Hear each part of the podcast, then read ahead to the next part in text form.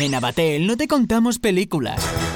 Las incluimos en tu tarifa. Fibra 300 megas simétricos, tres líneas móviles con ilimitadas y 100 gigas. Tarifa plana de fijo. Abatel Televisión con todos los canales y Deco 4K. Y un año de Amazon Prime. Por solo 39,99 euros al mes durante 15 meses. Encuéntranos en Centro Comercial La Polca, frente a la parada de la Guagua del Castillo. Calle Francisco Pi y Arsuaga en Puerto del Rosario o en abatel.es. Abatel, la revolución de la fibra.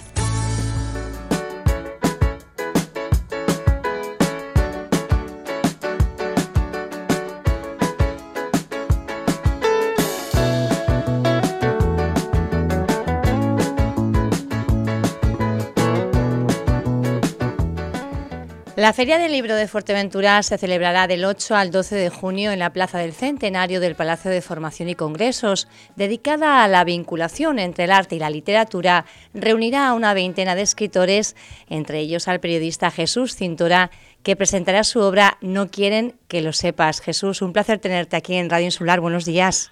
¿Qué tal? ¿Cómo estáis? El placer es mío. Buenos días. Bueno, ¿será la primera vez en Fuerteventura o has tenido ocasión de visitar la isla más veces? Conozco, conozco la isla. Conozco unas cuantas islas ahí en Canarias y Fuerteventura también. De hecho, Cofete es probablemente la playa que más me ha impactado en, en mi vida sea que conozco bien aquello y he estado muchos años yendo por Canarias y Fuerteventura también, o sea que será volver allí, pero es cierto que es la primera vez que voy a Canarias a presentar un libro, y eso que tengo cuatro ya.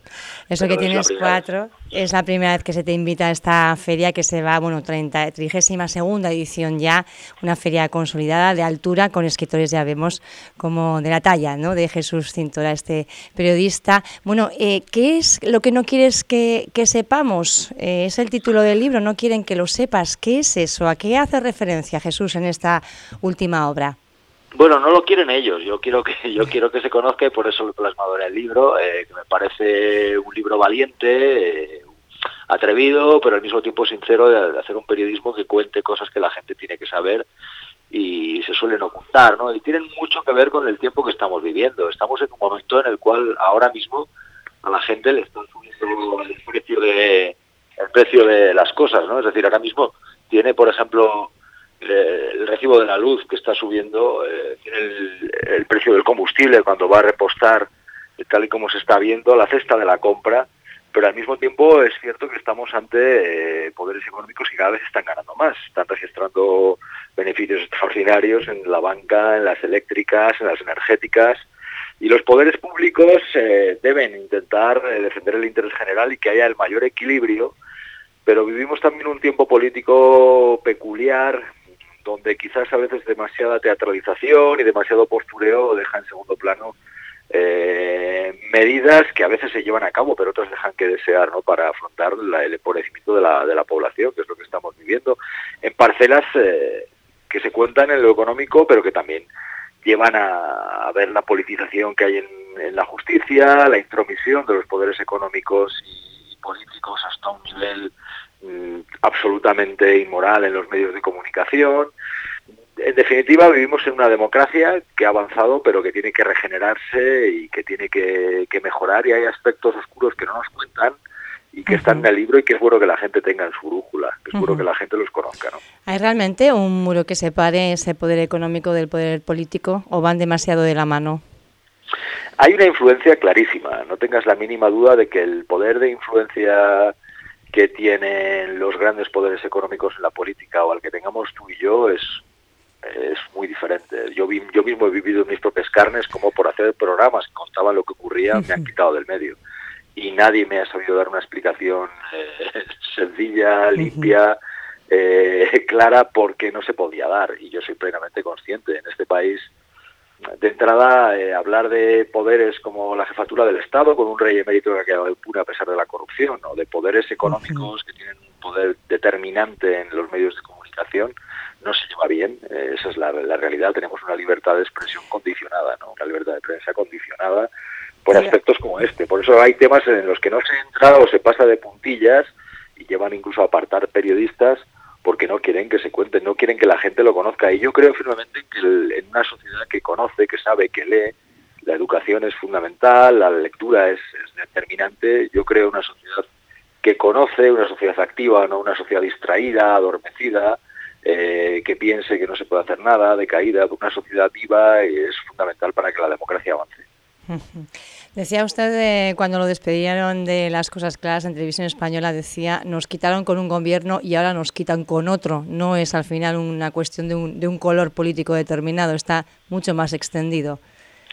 Mi experiencia y la de un equipo ha sido esa, ¿no? Es decir, eh, ocurrió, ha habido varios programas, ¿no? Pero hay dos paradigmáticos que son las mañanas de cuatro, las cosas claras, que eran programas con muy buena audiencia, con una tendencia ascendente eh, y efectivamente uno ocurrió con el gobierno de Rajoy, el otro era con el gobierno de PSOE y Podemos, de Sánchez, y en los dos nos quitaron de la circulación eh, y no nos pudieron decir, oh, mira, ha sido por mentir, o mira, es que tiene una mala audiencia, ¿no? Eh, son casos, casos muy paradigmáticos de, la libertad de prensa en, este país y eran programas pensados en el ciudadano y en contarle a la gente lo que ocurría. Si había casos de corrupción relacionados con el rey emérito, se contaban. Si subía el precio de la luz, se contaba también. Eh, pero son evidentemente episodios a tener en cuenta eh, por lo que puede ocurrir cuando cuentas determinadas cosas con una pluralidad y con un rigor que ahí están. ¿no? Nadie nos puede decir, no ha sido porque tienes una condena por mentir. No, no fue así no hubo ninguna condena por mentir ni nada de eso. Nos va a sorprender. Por lo contrario. ¿Nos va a sorprender, Jesús, el, el libro o ya lo intuíamos de alguna manera?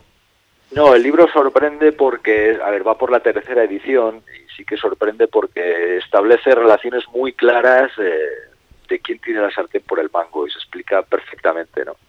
Eh, se ve las relaciones que tienen los poderosos con, con la justicia para no ser juzgados igual, con los medios de comunicación, eh, entre los poderes económicos y la política, los puentes que hay, no, las puertas giratorias que existen, eh, la capacidad que, tienen las empresas de fichar a, expolíticos, algunos incluso sin preparación, muchos sin preparación, pero para tener niveles de influencia en las leyes que se aprueban, lo que está ocurriendo en servicios públicos como la sanidad, por ejemplo, te pongo este caso, ¿no? Porque la gente sabe perfectamente lo que es que cada vez tarden más en darle una cita en la atención primaria o que le deriven al especialista, los intereses que hay ahí en los seguros privados, detrás de los cuales vuelven a estar otra vez eh, la banca, vuelven a estar otra vez los fondos de inversión. Ahora mismo probablemente el mayor poder que existe en el mundo son los fondos de inversión, un fondo como Blackstone, por ejemplo, que la gente no sabe lo que es, ¿no?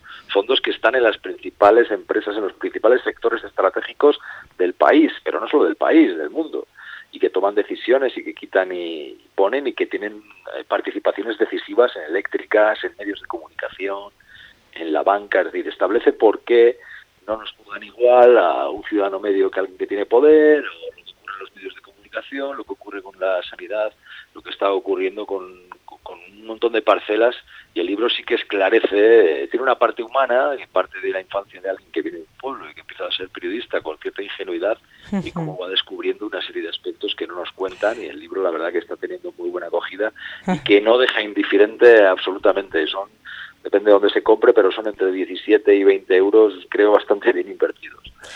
Jesús, eh, no sé si va a quedarse toda la, feria que finaliza el domingo día 12, pero el sábado David Jiménez, eh, quien fuera también, bueno, exdirector del Mundo, eh, también periodista, va a presentar en este caso el corresponsal después de haber, bueno, pues sacado esa obra inicial del director, ¿no? Que desgranaba un poco los entresijos de cómo fue su paso por ese, ese periódico.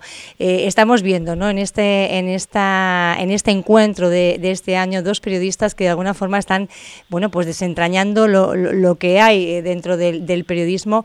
¿Es necesario eh, sacarlo a, la luz? Sí, muy necesario. Yo de entrada felicito a la Feria del Libro de Fuerteventura por hacer una apuesta por, por autores así, porque además eh, suele ocurrir que a veces no solamente te apartan de los medios, sino que además te ponen muchas trabas para aparecer en ellos. Eso créeme que es así. Yo he vivido entrevistas que se cancelaban poco antes de hacerlas, incluso algunas que se han hecho y luego no se publican, alguna que se publica y desaparece de, forma de forma muy rápida, eso se ha ocurrido. ¿eh? En hay alguna que, he hecho que, desapareció de la red en nada, o sea, no me dio tiempo ni haber, de hecho vi el titular, pinchabas y ya había desaparecido la red, o sea, cosas tremendas porque al final la gente tiene que saberlo. ¿eh? Los medios de comunicación para financiarse hoy en día están dependiendo mucho de la subvención de la administración pública de turno o de campañas publicitarias de importantes poderes económicos que, que lógicamente hacen que doblen la rodilla muchos medios. Eso es lo que está ocurriendo cada vez más. Por eso hay una vulnerabilidad tremenda de la libertad de prensa. Entonces, bueno, sí que es, sí que es, eh, es positivo contar estas cosas, porque vivimos en una democracia, porque para avanzar hay que evitar estas barreras, porque la gente tiene que conocer esto y porque si ocurre debe ser denunciado si queremos eh, que esto sea realmente una democracia, si queremos que, que, sea una democracia con unas carencias importantes como la que tenemos y en los medios de comunicación esto que te estoy diciendo es absolutamente así, o sea que la diferencia que puede haber, el poder de influencia que está teniendo o el poder político determinado porque tiene un presupuesto que condiciona lo que cuenta un medio o el poder económico. Pero esto ocurre a nivel nacional, pero ocurre también a, nivel territorial. A todos los niveles. Siempre ha habido los llamados caciques, por así decirlo, ¿no? que tienen ese poder de influencia. Entonces, claro, la, la, la, información no llega con la misma libertad. Sí es verdad que hay cauces para ser optimistas, porque cada vez es verdad que hay más caudal informativo a través de las redes, ¿no? Y por eso yo defiendo la pluralidad, que haya cuantas más voces mejor para que se pueda elegir entre, oye, cuantas más eh, probabilidades de información, mejor. Eso también tiene sus, sus, problemas, ¿no? Porque a veces hay bulos, fake news, gente que, intoxica, pero cuanta más pluralidad, que por cierto en parcelas como la tele, que es donde yo me he dado más a conocer, pues eh, existe muy poca competencia, porque a veces no se permite. En este contexto, ¿cómo, ¿qué papel debemos jugar los, los periodistas? Que tenemos que combinar las dos cosas, ¿no? Pasión por el trabajo, pero también eh, la necesidad de unos ingresos para poder comer. Pues ahí está otro aspecto interesada, sin duda, ¿no? Vivimos un tiempo, mira, primero eh, yo voy a poner el valor humano, porque los periodistas eh, somos ciudadanos, un ciudadano más, ¿no? El ciudadano tiene que saber, yo por eso defiendo firmemente la lectura, defiendo leer libros como este, no quieren que lo sepas, porque creo que es bueno conocer, es bueno que la sociedad eh, eh, sepa lo que hay y no esté adormecida o no esté desencantada e inmóvil. Es bueno que la sociedad sea exigente. Los avances de la humanidad se han conseguido empujando, apretando, ¿sabes? No votando cada cuatro años únicamente. Mucha gente nos está oyendo y sabe lo que ha sido salir a la calle, oye, cívicamente, ¿eh? no estoy llamando aquí a ninguna revolución pero ser exigente con nuestros dirigentes políticos, ¿no? que a veces incluso lo, agradecen, ¿no? porque es un poder también que tienen para decirle al determinado poder económico de turno, oye, mira, tengo a tal gente que la tengo detrás y me está apretando para esto. ¿no? Eso como ciudadanos. Y luego como periodistas, yo creo pues en contar lo que pasa. ¿no? Hay gente que opta por la autocensura, o que opta por eh, ser servil. De hecho, cada vez más no se pretende que el periodista sea un lamebotas más que alguien que cuente lo que pasa. ¿no? Eh, claro, esto a veces sí que se encuentra con el, con el, problema de que hay gente que tiene que llegar a fin de mes o que sabe que le pueden despedir porque está ocurriendo mucho. ¿no? El, sector está cada vez más precarizado. ¿no? Pero hay que poner en el lado de la balanza todo lo que se pueda, eh, la veracidad y la valentía para, para hacer lo que somos, que es contar lo que pasa, ¿no? para hacer periodismo. Bueno, pues no quieren que lo sepas, es el título de la obra que va a presentar Jesús Cintora. Será el próximo jueves 9 de junio a las 7 y media de la tarde y estará presentado por la periodista Mónica Mendoza. Jesús, un abrazo grande, gracias por, por atendernos y estaremos muy pendientes de ese libro para bueno pues eh, conocer todos los entresijos. Un placer hablar contigo, gracias. Nada, muy, muy agradecido y será un placer. Sobre todo me gusta que la gente venga y pregunte, que haga preguntas en el acto, me parece que es fundamental que la gente tenga actitud también, aunque sea al firmar el libro, que, que, que bueno, que traigan sus cuestiones y yo encantado de resolverlas. Genial. Bueno, pues siete y media. Eh, jueves Encantado de volver a Canarias. Gracias. ahí estaremos. Encantado. Hasta luego. Hasta luego. Vuelvo a escuchar esta entrevista en radioinsular.es.